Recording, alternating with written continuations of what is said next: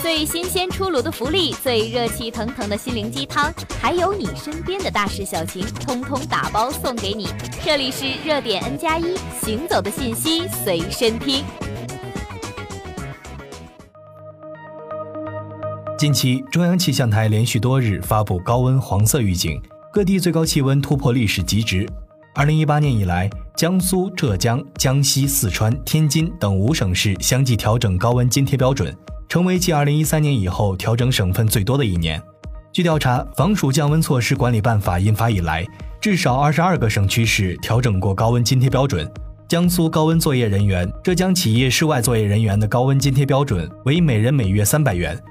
江西为高温作业人员设定了不低于三百元的基准线，共同刷新了此前由山西、江西保持的每人每月二百四十元的最高标准。四川省的高温津贴标准也由每人每天八元至十二元上调为每人每天十元至十八元。天津市根据上年度全市职工平均工资进行动态调整，标准由每人每天二十九元提高到每人每天三十一元。有的省份探索简化计发方式。长期以来，各地高温津贴发放政策不一，在计算方式上，有的按月计算，有的按天甚至按小时计算。在工作岗位上，有的还区分了室外作业、室内高温作业、室内非高温作业等。今年，浙江省把过去的企业高温作业、非高温作业、一般工作人员三类标准简化为企业室外、室内工作人员两类。室内工作人员也可领取每人每月二百元的高温津贴。江西允许用人单位自主选择高温津贴的计发方式，既可按月，也可按天计发。对于非全日制用工，还规定了每小时不低于三元的计发标准。据了解，近年来，人力资源社会保障部每年夏季都会在全国组织开展用人单位遵守劳动用工和社会保险法律法规情况的专项调查，高温津贴是检查重点之一。今年的专项调查正在进行中。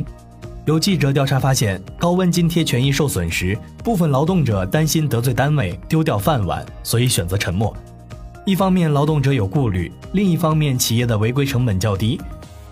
目前，广东、山东等地出台高温天气劳动保护办法，对未向劳动者发放高温津贴的行为明确规定，由县级以上人力资源社会保障部门责令改正，逾期未改正的，处以两千元以上两万元以下罚款。过去不少涉及高温津贴的案件胜诉率偏低，原因在于举证责任不清。劳动者想要证明其工作环境达到高温津贴发放标准，并非易事。目前，一些地方已经明确高温津贴发放纠纷举证责任，保障劳动者权益。江苏、广东等地规定，用人单位对劳动者从事高温天气作业情况及高温津贴发放情况承担举证责任。多位基层劳动监察部门工作人员介绍。